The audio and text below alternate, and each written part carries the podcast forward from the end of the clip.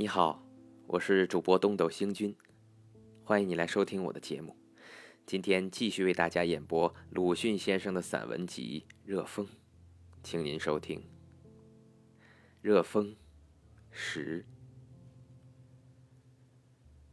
现在那班教育家，把《九天玄女传》与《轩辕黄帝》《轩辕黄帝传》与尼姑的老方法改成新武术。又是中国式体操，叫青年去练习。听说其中好处甚多，重要的举出两种来：是，一，用在体育上。据说中国人学了外国体操不见效也，所以需改习本国式体操，即打拳才行。依我想来，两手拿着外国铜锤或木棍。把手脚左伸右伸的，大约于筋肉发达上也该有点效应。吾如竟不见效也，那自然只好改图去练武松脱靠那些把戏了。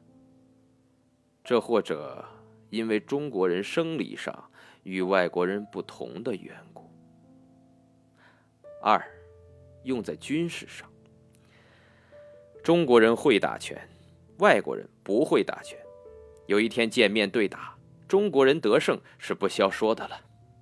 即使不把外国人板油车下，只消一阵乌龙扫地，也便一起扫到，从此不能爬起。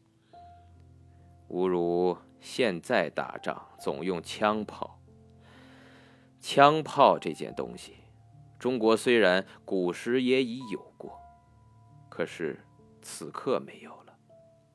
藤牌操法又不练习，怎能遇得枪炮？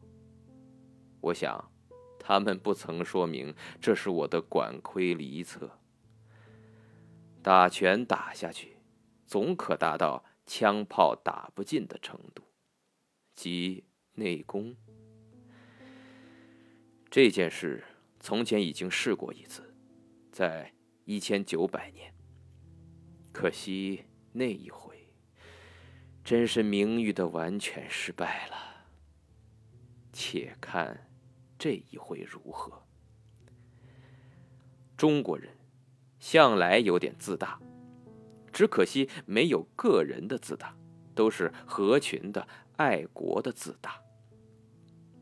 这便是文化竞争失败之后，不能再见振拔改进的原因。好了，今天就为你播讲到这里了。如果您喜欢我的作品，可以为我点个赞，或者转发给您的朋友。感谢您的收听和支持，我们下期再会。